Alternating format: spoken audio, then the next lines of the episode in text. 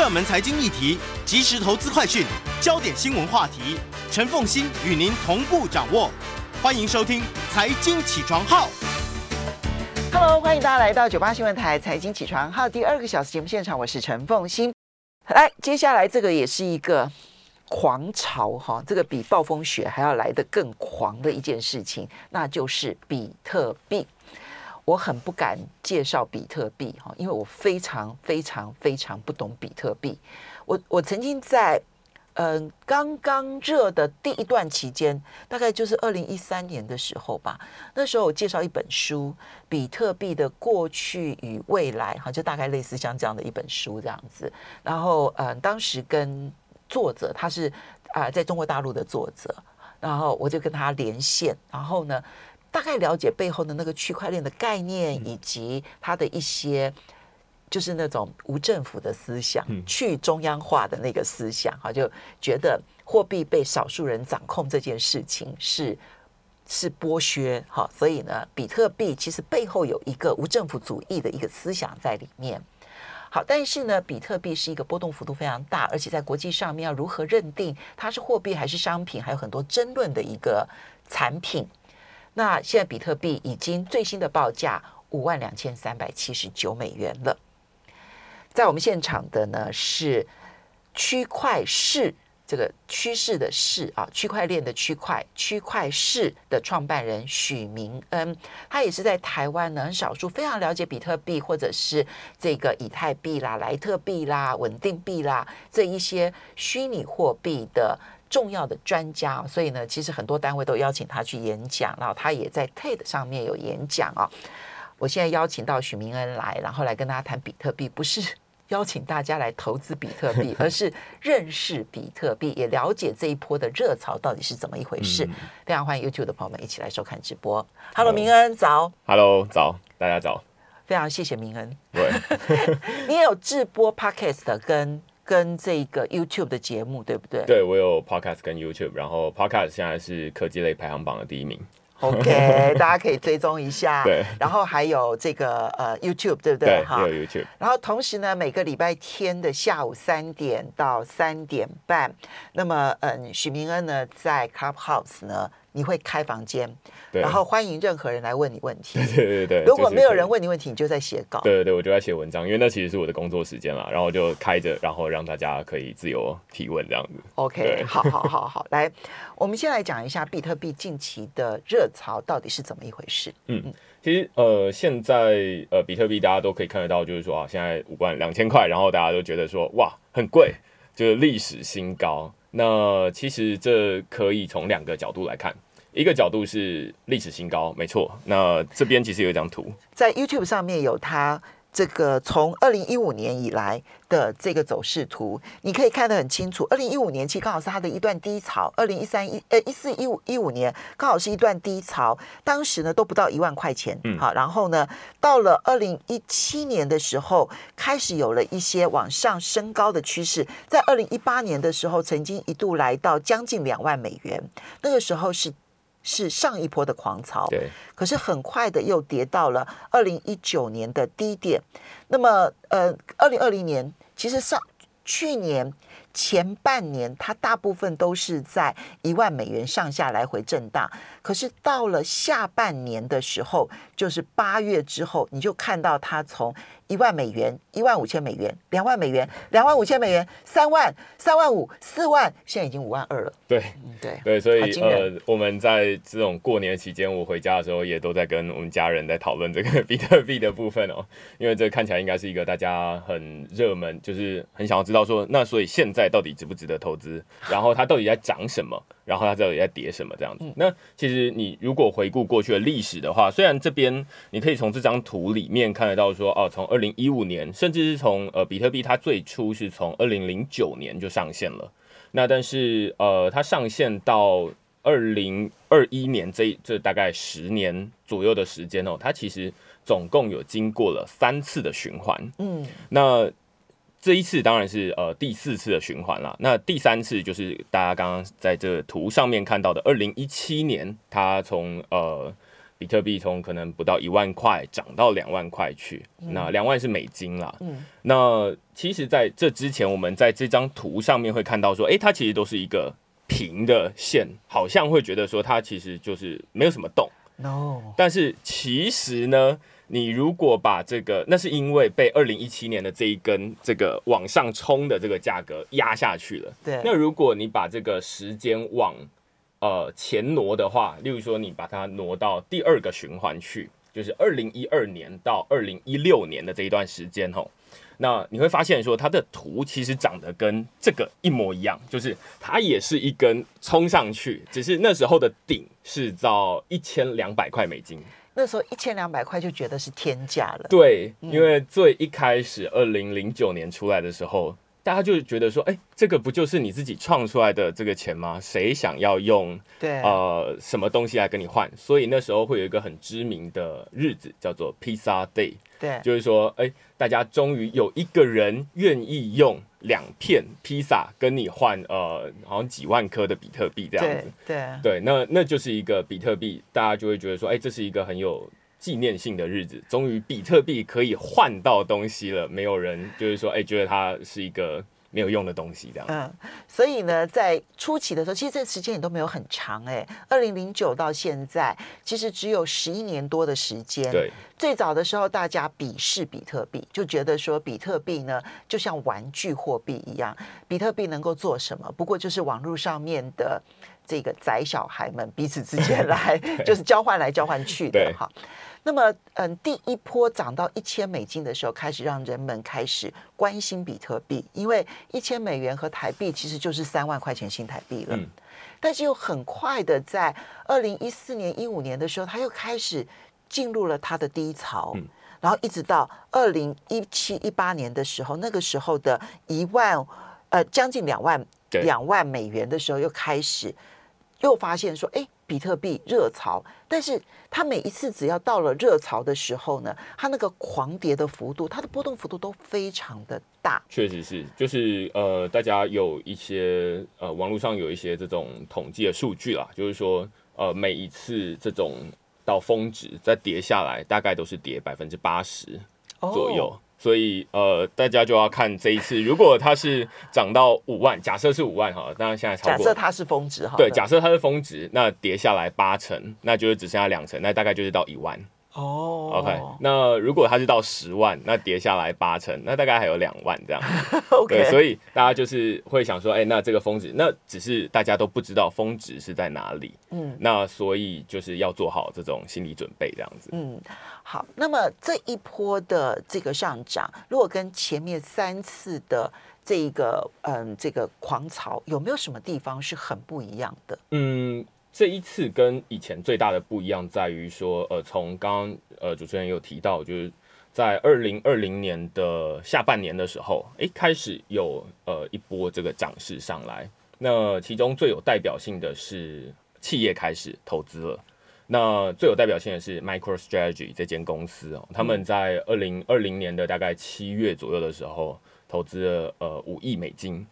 好，进来买比特币，那他们是目前大家认定是说，哎，全球第一家就是拿这么多钱出来买比特币的公司。因为过去比特币都比较是个人，对，然后而且就算是可能比较有名，也不过就是比较有名的个人，对，但很少有企业机构愿意投资的。是的，呃，部分的企业机构是愿意接受比特币交换。但是没有说企业机构直接投资，是，所以你刚刚讲的 MicroStrategy 它是第一家。对，那呃，到了二零二零年的十月，也就是呃三个月之后，呃，大家非常可能有一些在美国比较熟悉的人就知道说，哎，Square 这间呃支付行动支付公司，他们就宣布说，哎，我们要拿公司的百分之一的资产拿来买比特币。那那时候他们的百分之一的资产是五千万美金。那他们就换得了四千多颗的比特币。那那时候比特币大概是一颗一万美金左右。嗯，那你可以想象那时候是五千万美金了。那现在可能就是两亿五千万美金这样子，因为已经涨到五万块了嘛。可是因为它是虽然金额不是非常大，可是它是行动支付公司，代表它接受行动支付可以使用比特币。是现在呃，Square 它就是一个他们在旗下有一个呃行动支付的 App，有点像我们的 Line Pay 或接口支付这样子。嗯、那他们是叫 Cash，嗯，就是现金的这个 Cash。那 Cash App 它里面就可以直接买卖比特币。那所以，哎、欸，它就是一个非非常有代表性的一种 App。那然后，哎、欸，它也可以让大家直接在里面投资比特币。好，所以第一步，企业法人进来了，然后第二步，行动支付可以用比特币来交易买卖了。这一点其实就开始吸引了更多的人。对，所以呃，目前当然，它这个比特币它还。对于像刚刚这个 Square 它的呃 Cash App，它只是让大家去买卖这个比特币而已，它只是它没有办法让你去。大家都知道说比特币它可以实际用来支付嘛，嗯，例如说哎我想要支付给这个凤馨，就是说哎那我要呃支付，例如说跟你买一台电脑，那我就用比特币支付，或者是说最近的 Tesla，就是说哎那你可以用比特币来换一台车，对对，那呃这其实是可以支付，但是目前为止哦。他们这些呃，像 Cash App 或者是德国的一些银行，他们呃都是开放让大家直接买卖而已，还不能只把这个比特币转出他们的 App。所以呃，比特币换比特币，对，呃，或比特币换新台币，比特币换美金，所以还是比特币换货币的概念，还不能直接比特币买卖商品。对对对对对。那当然，以前有一些，例如说微软也曾经呃开放过让。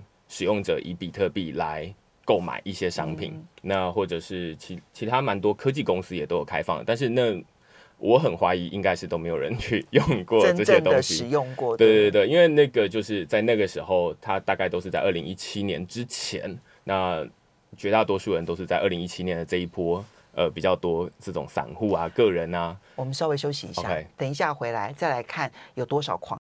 欢迎大家回到九八新闻台财经起床号节目现场，我是陈凤欣。在我们现场的是区块市创办人许明恩，也非常欢迎 YouTube 的朋友们一起来收看直播。好，明恩，我我们这个刚刚提到说，这一波跟前面的三波可能有一些不一样的地方，有一些机构法人进来了，然后有一些公司进来了，然后有的机构法人是投资，所以吸引了一些散户更加的。这个这个进入，那有一些呢是，嗯、呃，公司法人进来容许你的比特币在这边交易买卖。那么我其实在，在嗯这个一般交易网上面，比如说 Bitcoin 的这个这个，比如说我在这个 Bitcoin 上面买卖就好了。对，为什么这一些行动支付公司进来？然后让我们可以在上面交易比特币，会对于比特币的狂潮有影响呢？嗯，其实目前呃，大家就想说，哎，如果我说，哎，那现在看到这个比特币五万两千块，那有人就会想说，像我爸妈就会说啊，那我想要买一点，对不对？那买个一万块，那应该还好吧？或者是多少？那但是他就想说，那马上遇到一个问题是，那我要去跟谁买？对，他们当然就是说啊，那跟儿子买这样。那但是很多人其实是不太熟悉这个操作的。对，那到底该怎么去哪里买呢？现在大家比较熟悉的可能就是这种呃行动支付。那在台湾当然是 Line 啊，或者是接口，但是他们都还没有开放这个比特币的买卖。嗯，那只是在美国，那他们就是比较熟悉的就是 Cash App。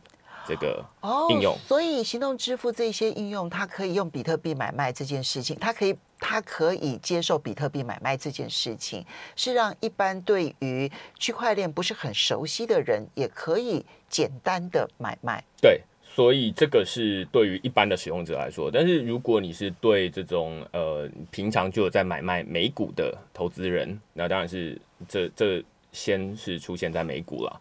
那其实你现在也有一只呃股票叫做 GBTC，GBTC，对，BTC 就是这个比特币的 BTC，嗯，然后 G 是这个他们发行的发行这支基金的公司啊，叫 Grayscale，哦，呃，所以它叫 GBTC，嗯，那这支基金非常的特别哦，它就是呃承诺说，哎，我们现在有。一股就是对应多少的比特币，就是固定的。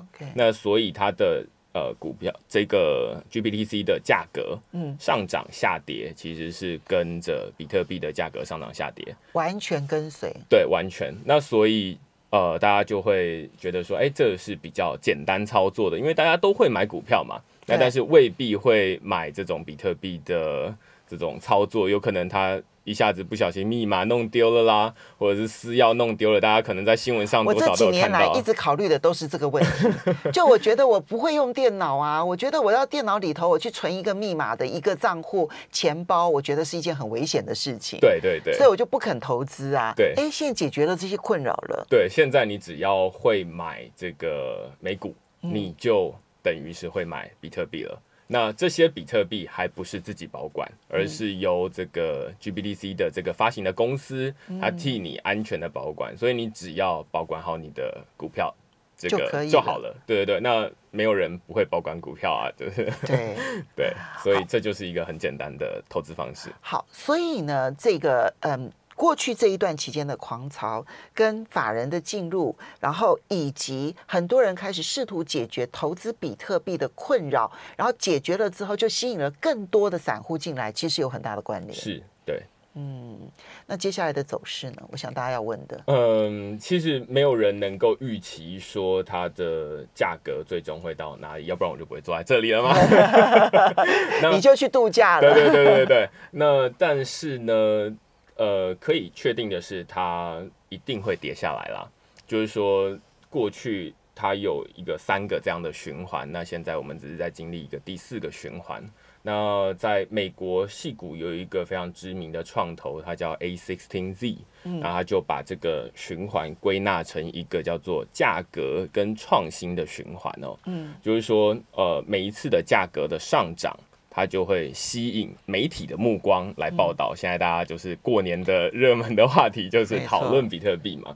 那有这样子的媒体目光，它就会在吸引很多的创新的人来发想新点子，然后呃去创业，找到说一些东西，然后最后诶这些创业又带动一些经济的这种加密货币里面的经济的循环，然后回头来让这个价格在。再一次的上涨，只是这中间它就是会是呃下来，然后再上去。那有好几次的循环，那现在我们是在经历第四次的循环。嗯，那它到底会到哪边不知道，但是我给大家一个数据哦，就是说第一次的循环是从呃比特币从零到最高点是四十美金。嗯，好，OK，那。接下来就下来，就是披萨 day 嘛。对对对对对，然后这个是大概在发生在二零一二年左右的事情。那接下来下来之后呢，它又到了第二次的循环，从四十美金一路上涨到一千两百美金，就是我们刚刚前面提到的。嗯，那所以这有涨了三十倍左右。这二零一五年是不是？对对对，二零一五年。嗯，对。那到了这个接下来一千两百美金又下来。最后再往上涨到，就是我们上次二零一七年的两万美金。两万美金，嗯，对，所以你会发现说，哎，第一次假设是用一美金或者是呃来算的话，可能就是四十倍或者是更多。嗯、那接下来是三十倍，嗯，那接下来大概是二十倍左右。嗯那如果你说四十三十二十，那我可能是随便乱猜，不负责任的，就是说那可能是十。那如果是十的话，现上一次的是两万，万那所以你可能就会预测这是二十万这样。这是不负责预测，对，这是不负责预测。对，纯粹呢就是用一个简单的一个一个倍数的这个概念去看待它。对对对，这是用过去预测。但是人类历史是没有办法这样简单来看待的，确实是，确实是。但它一定会有一个很不可思议的高点，嗯，然后最后会出现很不可思议的下跌。但是明哥刚刚讲了一个重点，我觉得很重要，就是他每一次因为狂涨而吸引媒体目光，他就会吸引很多的创新来服务投资比特币的人。对，对，所以这就会使得投资比特币变得简单容易，而吸引更多的人，吸引更多的资金，这是他每一次狂潮的根本原因。确实是。好，所以这个是我们看到它，那它的风险是什么？有没有政府监管的风险？嗯，目前看起来就是比特币它是一个无法被监管的东西哦。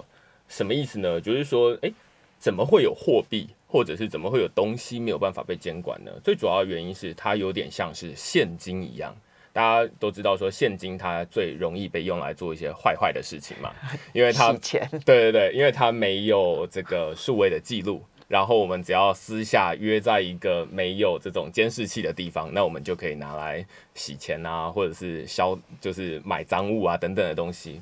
那我们会说数位呃这种比特币，它其实蛮像是它有一个特性，蛮像是数位现金的。嗯，它虽然在呃网络上面每一笔交易都有一个记录查得到，像我现在假如转了零点一颗比特币给凤馨。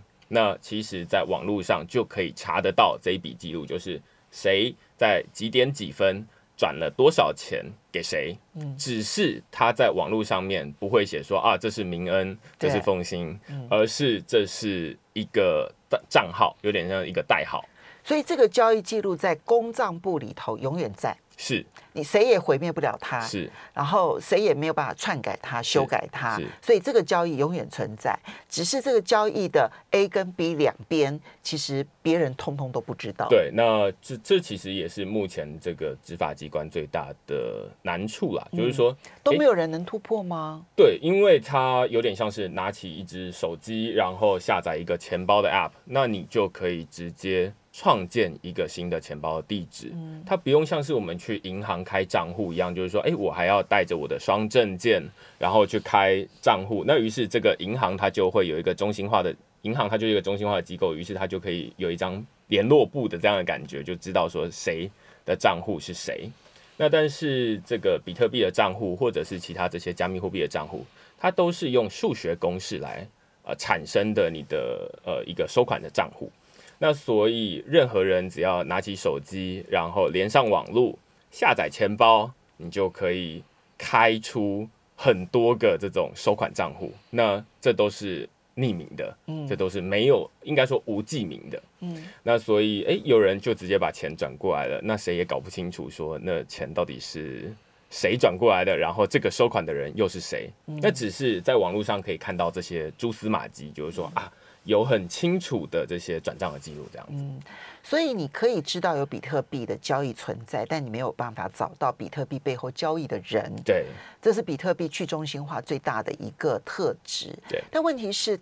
配套它的一些创新，不管我们刚刚所说的，比如说在美国有 GPTC 的发行，然后加拿大其实刚刚也核准了一个专门投资比特币的 ETF，或者我们看到说可能有行动支付，然后同意它的这个交易往来，那这一些它就是明着的哦，它都在台面上。如果政府要禁止这些行为，会不会影响比特币的一些走势？嗯，肯定会。就是说，例如说，哎，那大家如果都透过像刚 GBDC 或者是透过 ETF 的方式来买卖比特币，那这个钱等于就是流入比特币嘛。那如果我们哎把这些入口挡下来，那当然就是流入的这种管道就会变少了。嗯，那你觉得会不会现在有任何政府想要做这件事？嗯，目前像是中国或者是印度正在准备要禁止比特币的交易哦。嗯，那所以这其实已经有些国家是禁止，明文禁止的。那像中国，它就是很明确，就是说啊，那例如说比特币的交易所，你没有办法在中国里面境内里面开。那另外一部分就是说，呃，他们也会请银行不要提供相关的这种金融服务给他们。嗯，嗯，那所以你就只能在其他的国家。所以周边服务可以禁止，但是中心的交易是没有办法改变。是，就是我就是有点像我可以。怎么样，我都可以拿现金给你。那怎么样，我都可以转比特币给你。所以现在最关键的是美国喽。如果美国采取一个开放的态度，它就会更活跃。是。如果它采取的是紧缩的态度，就因为它这些周边服务还是需要一些监管单位核准或者是不核准。如果他们采取比较紧缩的态度，会影响比特币的走势吗？嗯，会。但是目前美国大概是比较不需要担心的。最主要原因是因为美国它在几年前就已经有呃宣布说，哎，呃，比特币、以太币，以太币是全球市值第二大的加密货币，虚拟货币啊。对。对，那这两种呃虚拟货币，它们都是商品，嗯，而不是货币。对，那所以商品的话，就有点像是我们在买水果一样嘛，水果也是一种商品。对，所以他们只是数位的商品而已。我们稍微休息一下，马上回来。欢迎大家回到九八新闻台财经起床号节目现场，我是陈凤欣。在我们现场的是区块市创办人许明恩，也非常欢迎 YouTube 的朋友们一起来收看直播。每一次比特币的狂潮，其实都跟附带的创新有很大的关系。但是呢，它狂潮到了一段时间之后，它都会很快的崩盘。这个是过去三次的经验，这是第四次，不晓得会不会如此。我们。但我们必须把前面三次的经验让大家知道哈。然后第二个呢，就是有没有监管的风险？各国监管上面，它没有办法监管比特币本身的交易，但是周边的服务，因为要让更多人更方便买卖比特币这件事情，它会附带有很多周边的服务，不管是交易所，或者是钱包代管，然后或者是你看到有这个行动支付可以让你去交易往来，甚至于有类似股票。然后甚至于 ETF 这些其实都有配合监管单位是同意或不同意，会影响它到底热还是不热，因为它表示它可以吸引多少人进来嘛哈。但现在还有一个风险，就是因为现在量子电脑正在发展当中哈，美国跟中国大陆其实量子电脑都有相当的进展了。那因为量子计算的速度实在太快了，那比特币背后就是区块链。它的加密其实就是一大堆的密码学，因为过去认为无法破解，对，因此它就是很、很、很有安心的，好的这样子的一个货币。但如果量子电脑会不会破解背后的加密跟区块链呢？呃，实际上是这样，现在全球大概有数万种不同的加密货币哦。那我们就先举比特币为例好了，大家最担心的就是说，哎，比特币会不会被量子电脑所破解？答案是有可能。嗯，好，那呃，我最近也访了关于做量子电脑的这种专家，他在新加坡做研究。那另外一个是专门研究比特币的，他们两个人都说，哎、欸，这个是有风险的。哦，真的、哦。那风险就会说啊，那风险之后呢，就会说啊，那时间是多久之后会来到？那呃，目前最乐观的情况是三十年。就说量子电脑破解比特币的密码，对，三十年，三十年之后，那它破解了什么呢？它破解的是说，哎，你只要有点像是呃，我们要转账的时候，例如说我要转账给凤馨，那凤馨总是要给我你的转账的账号嘛。对。那它的破解的方式就是说，那你给我你的账号之后呢，我就可以回推回去，知道你的密码。好可怕哦！那我的钱就很容易被偷了。对对对对，就是你就会，这这当然是一个很大的麻烦哦。对，那到底该怎么办呢？其实比特币它也不是一个放在那边死沉沉的一个城市嘛，它其实是有在升级的。嗯，呃，它每年每年都会有一一些小的或大的的升级。嗯，那所以这个其实也做比特币研究开发的人，他们也知道了。那只是说，哎，那这个他们会觉得说，三十年还久嘛？他们可以慢慢发展。对对对，他们就觉得说，哎，他们也知道量子电脑的发展还没有那么快，嗯，所以他可能十年之后来都还来得及，所以他们就是觉得说啊，那可以慢慢来这样子。好，那其他的虚拟货币的发展，今年是不是也都被带动了呢？对，以太币、莱特币，还有什么什么什么虚拟货币是比较有名的？目前确实就是以太币是最有名的啦，就是说除了比特币之外。那最主要跟呃比它跟比特币最大的不一样，在于说，哎，大家用比特币只有在转账而已，就是说啊，那我钱转过去，然后你收到，基本上这就是一个加减乘除而已，呃，加减而已啊，还没有乘除哈。嗯、那在以太币，它最大的不一样是说，呃，它让这一个区块链上面可以写程式。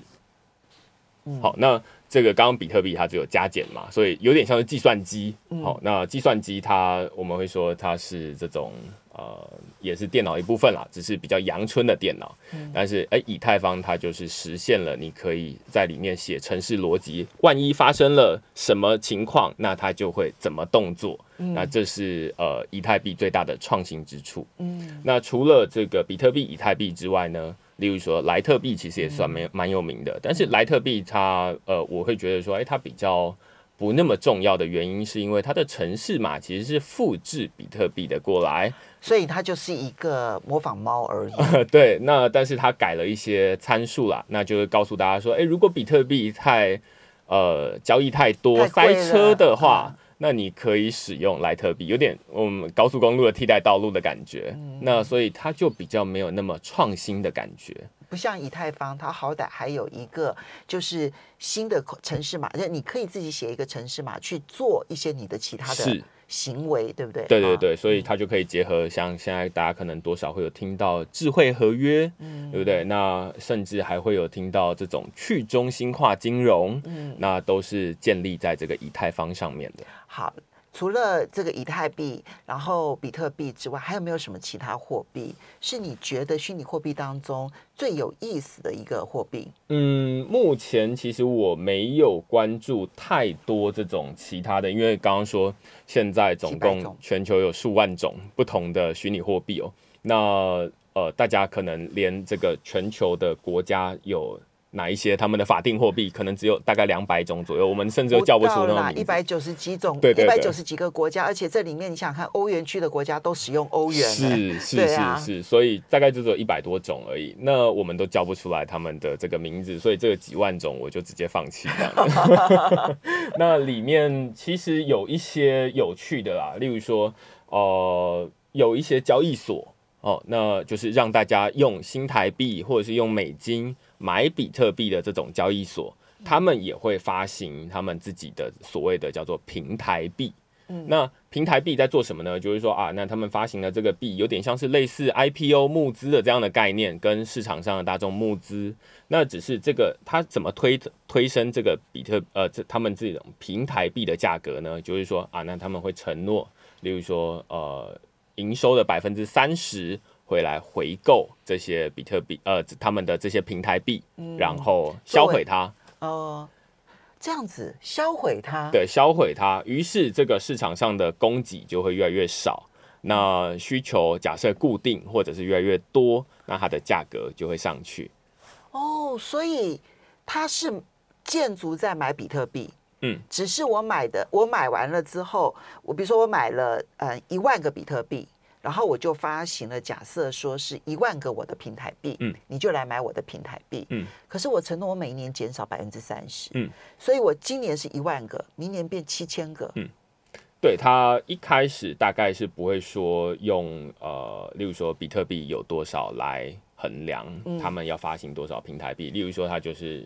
在在在发行币的时候都是很随便的啊，嗯、就是说，呃，我就是发行三亿个好了，嗯，那就随便喊一个数字，嗯，那我们可能有百分之五十要用来公开发行，那所以就是公开向市场上募资，你就可以用多少钱，十块台币来跟我们买，那买完了之后呢，这个价格可能就是十块台币市场价，那于是他就大家在这个交易所里面买卖比特币的时候，你就需要交交易手续费嘛。嗯，对，那手续费就会扣掉，就是等于就是交易所赚的，那他就会透过这种营收的百分之三十来回购他们这个平台币，然后所以不会回购那么多，是营收的部分的获利，然后拿来回购自己的平台币，然后去销毁它，幅度额度当然是小的，对，对不对？哈，幅度是小的，但是它就哎积沙成塔，你看越来越多人在这个买呃交易加密货币，所以呢。就是它不只是要去赚那个嗯加密货币的涨跌幅，嗯，然后同时我利用你这个平台币，还可以去赚一些你也许有机会未来上涨的那样子差价，是是是，是哦，所以这些有一些这样子的一些鼓励的这样子的一些做法。对，对，对，对，整体来说，你对于虚拟货币的未来看好吗？呃，我是非常看好了，就是我会觉得说它是一个呃，我们今天讨论比较多都是币的部分哦。其实币它也有很多的用途，它我觉得它两大特性，第一个是它没有国界，就是有点像网络一样，资讯无国界嘛。以前我们传讯息的话，还要问说，哎，那你是哪一家电信商？我们是不是这个对不同的电信商？然后也有看哪一国。那现在钱其实也是分说跨行跟跨国。那但是哎，比特币出现，它让这个钱转账像是传讯息一样，没有国界。嗯，然后另外一个是它可以碎片化，嗯，它可以分成好几个。现在没有人说我要买一颗比特币啊，一颗比特币一百多万。对，请你的单位一定要改变。对对对，就是零点零几颗，是零点零零零一都可以。对对对对对，你就可以买一百块台币等值的比特币就好了，这样子。那所以这其实是一个目前跟现在的这种传统金融体系是比较不一样的，而且它是一个比较纯网路或者纯数位的一个概念出来。那所以呃，我会觉得它比较有效率，然后它可以呃降低成本这样。目目标，当然当然它的缺点就是它的交易速度非常慢。嗯。好，就是它的交易速度绝对不是付现金这样子，付完了之后 就银货两讫，它必须要经过区块链，大家就是公账算完了之后，OK 了，百分之五十以上的认认证了之后，它才可以交易完成。对，所以它速度会比较慢一点。但无论如何，比特币的这个狂潮背后的创新，提供给大家做参考。非常谢谢许明恩。